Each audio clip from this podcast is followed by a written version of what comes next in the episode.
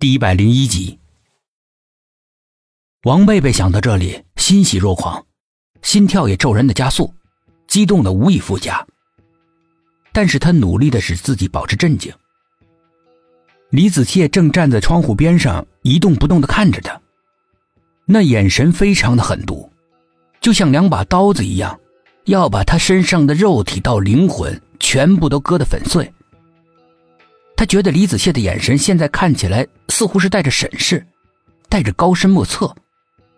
难道他看出什么了？王贝贝心里面惊冷，一定要趁着他还没有完全发现，要及时的找到那个控制他的问题所在。他脑子里从来没有像今天这样疯狂的转动过，各种猜测，各种推论，在他脑子里快速的显现，又快速的否定。终于，王贝贝的脸变成了青白色。他找不到那根攥着他生命线的神秘的邪恶之手。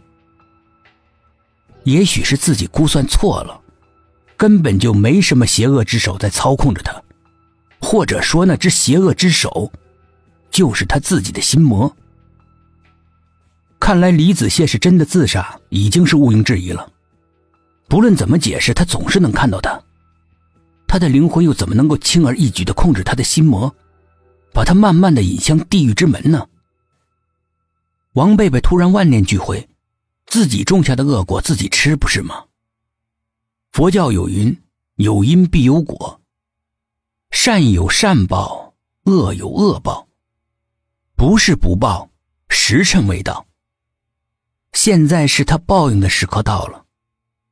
一想到这里。王贝贝的脑海中不禁浮现出光夜寺的那个喜欢独自坐在一隅的老和尚。他曾经说过要提防身边的人。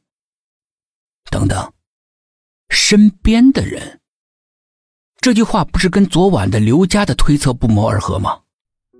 难道现在的一切真不是自己的心魔造成的，而是有人在设局？想到这里。本来已经打算放弃的王贝贝，又重新燃起了求生的欲望，马上调动起全身的意志力，死死的与那个无形的、拼命的把自己往死路上拖的那个神秘的力量抗衡。他知道他自己这点微薄的力量根本没办法阻止，但只要是能够拖延得住，说不定就能够找到一切问题的症结。也许。就能够逃出升天了。可是身边的人指的到底是谁呢？这个问题刚刚在心里面提出来，月欢两个字就迫不及待的从脑海中蹦了出来。没错，一定是他。老和尚说这几句话的时候，那天他正好也在一起。但是现在，他根本就不在这里。那么他是用什么来控制自己的？王贝贝紧张的思考着，汗如雨下。蓦地，他的视线落在了窗台上的那两盆花上。那是月欢送给他们的。当他们离开自己的寝室的时候，谁都没有想到要带那两盆花。可是月欢却不辞辛苦的把这两盆花给搬到这儿来了。这个举动现在看起来怎么都觉得可疑。难道这两盆花里面暗藏着什么玄机？王贝贝的心猛地收缩，双眼不由自主的向那两盆花看过去，总觉得里面埋着什么不可告人的阴谋。可是他已经没有机会去探求事情的真相了。他感觉到自己的身子已经腾空一跃，往窗户外面飞。就在这一刹那，他的神智彻底清醒了过来，回过头。刚才站在窗户边的李子谢转瞬消失了，原来一切只不过是自己的臆想。当王贝贝清醒意识到这一点的时候，他已经没有回旋的余地了，只能悲哀的等待着死亡的降临。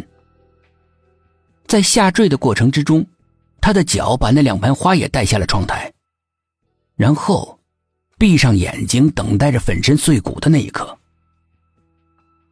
世界完全被屏蔽了，没有声音，没有知觉。